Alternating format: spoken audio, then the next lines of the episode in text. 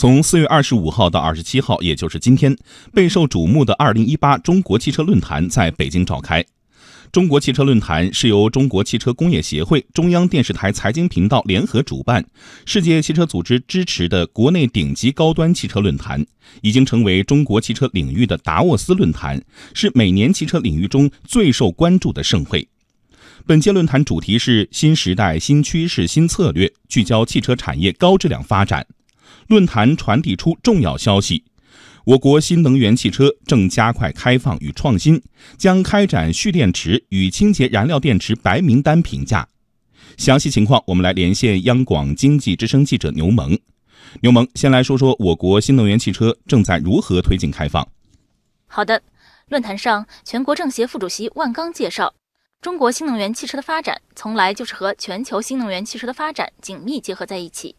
比如，从多边合作来看，我国去年召开了国际清洁能源部长会议，研讨清洁能源的转型，提出到二零三零年，有百分之三十的汽车应该是新能源汽车。在双边合作上，中国和德国发起建立了中德电动车联合中心。现在，中国的新能源汽车和零部件已经进入了数十个国家，各国新能源汽车的产品也都活跃在中国市场，得到了政府的支持和公众的欢迎。中国成为新能源汽车创新发展的一支重要力量，发挥了重要的支撑和引领作用。中国机械工业联合会会长王瑞祥也认为，坚持引进来与走出去并重，是中国汽车工业未来的一个发力点。他说，要不断扩大国际产能与创新技术合作，形成面向全球的投融资、生产、贸易、服务网络以及其他方面开放的新格局。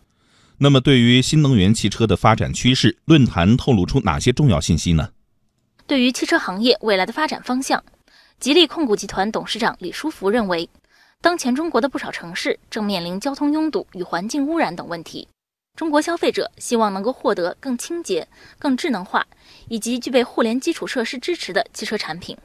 说起新能源汽车的创新，中国汽车工业协会常务副会长兼论坛组委会主席董阳在论坛上宣布了一个重要消息。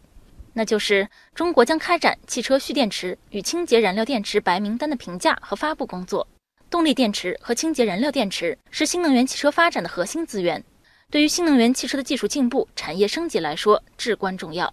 董阳说，纳入白名单评价的领域包括关键材料、电芯、电池，相关企业按照自愿原则进行申报。今年五月份将分批次发布白名单。发布白名单的目的就是推优选优。